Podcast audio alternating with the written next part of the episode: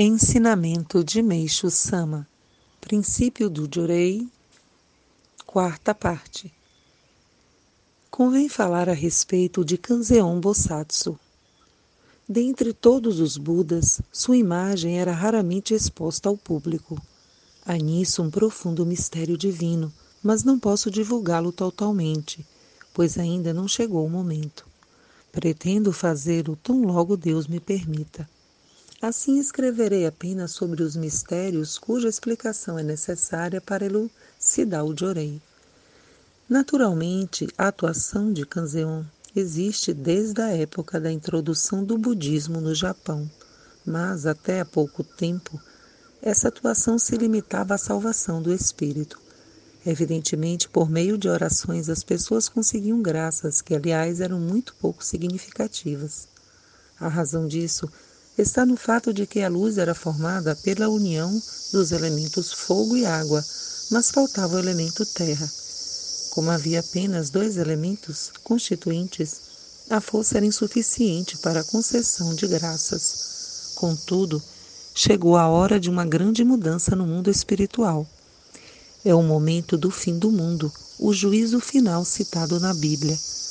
Tornou-se necessária, portanto, uma poderosa e absoluta força de salvação. Esta é a força da atuação conjunta dos três elementos fogo, água e terra. A energia da terra é o elemento básico da matéria e corresponde ao corpo humano.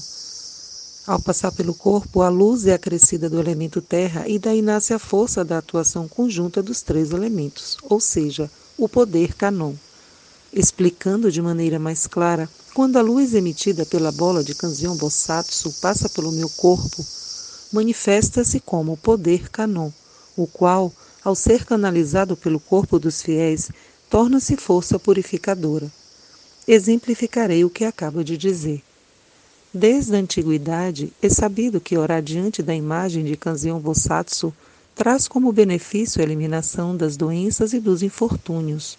Contudo, o Jorei ministrado pelos fiéis da nossa religião tem apresentado benefícios várias vezes maiores.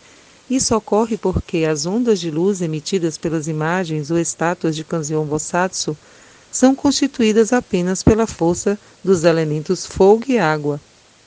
Nelas não está contida a força do corpo físico, que é essencial. Outra razão é a grande mudança do mundo espiritual, a qual eu sempre me refiro.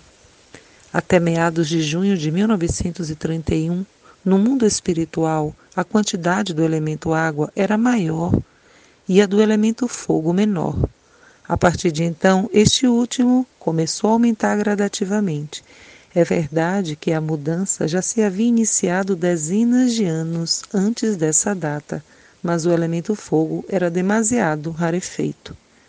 Aqui vou explicar a respeito da intensidade da luz. Se a luz é forte, significa que há maior quantidade de elemento fogo. Isso assemelha-se às lâmpadas incandescentes. Quanto maior é a potência, maior é a quantidade de calor emitido.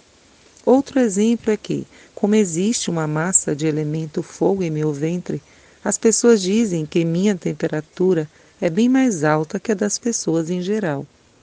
Praticamente todas as noites recebo massagem nos ombros e quem o faz diz que emana muito calor de mim. No inverno, sempre acabo tirando um ou dois agasalhos. Se permaneço em um cômodo durante algum tempo, as pessoas acham que ele ficou aquecido e muitas vezes dou gargalhadas e digo que sirvo como substituto do aquecedor. Mesmo em dias de frio, costumo ficar uma ou duas horas só de pijama após o banho. Além disso, gosto especialmente de banhos mornos. É semelhante ao princípio do aumento do calor quando se joga água sobre o fogo e da maior intensidade do frio nos dias límpidos de inverno. Em 30 de maio de 1949, retirado do livro Alicerce do Paraíso, volume 1.